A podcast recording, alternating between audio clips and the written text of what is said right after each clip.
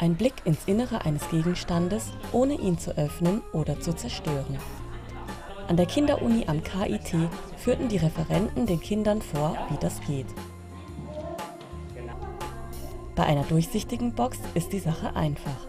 Leicht sind Brot, Orange und Müsliriegel zu erkennen.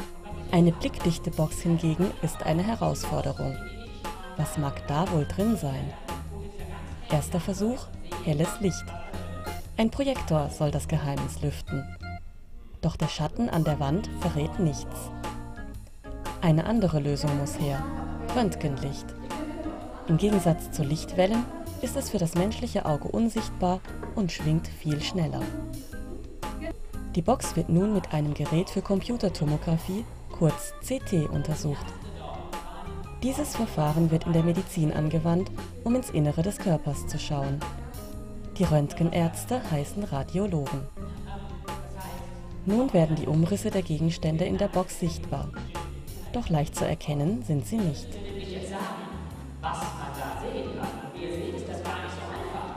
Die Kinder raten, um welche Gegenstände es sich in der Frühstücksbox handeln könnte. Was für den einen ein Ei ist, ist für den anderen eine Kartoffel oder eine Kiwi. Ein weiteres Problem tritt auf, wenn mehrere Gegenstände hintereinander liegen. Der hintere Gegenstand ist dann auf dem Röntgenbild unsichtbar.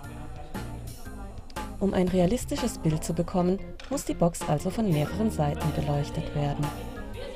Die Mediziner nennen Bilder aus verschiedenen Blickwinkeln Schichtbilder. Daraus lassen sich 3D-Modelle am Computer erstellen. Nun wird der Inhalt der Box deutlich erkennbar eine Banane, ein Apfel, ein Überraschungsei und eine Kiwi. Doch Röntgenstrahlen sind nicht ganz ungefährlich. So wie zu viel Sonne Sonnenbrand verursacht, können zu viele Röntgenstrahlen krank machen. Aus diesem Grund muss man bei einer Röntgenuntersuchung eine Bleiweste tragen. Da kommen die Röntgenstrahlen nicht durch. Auch, dass man ins Innere des Körpers mit Hilfe von Röntgenstrahlen schauen kann und dass man damit Menschen helfen kann, die sich verletzt haben. Wenn man das dann zu viel, ähm, also woanders dahin kommt, dass man dann ähm, krank werden kann. Ähm, dass man in Innere des Körpers schauen kann mit ähm, Röntgenstrahlen und dass die Röntgenstrahlen auch gefährlich sein kann, wenn man keine Bleiwesten anhat. Ich dachte immer, dass Licht immer gleich schnell wäre, aber Röntgenstrahlen sind viel schneller. Also ich fand ganz gut, dass sie auch so ein Rätsel gemacht haben, dass sie abgestimmt haben und ja, dass sie die Kinder richtig mit einbezogen haben in das Projekt, dass die Kinder auch was machen durften.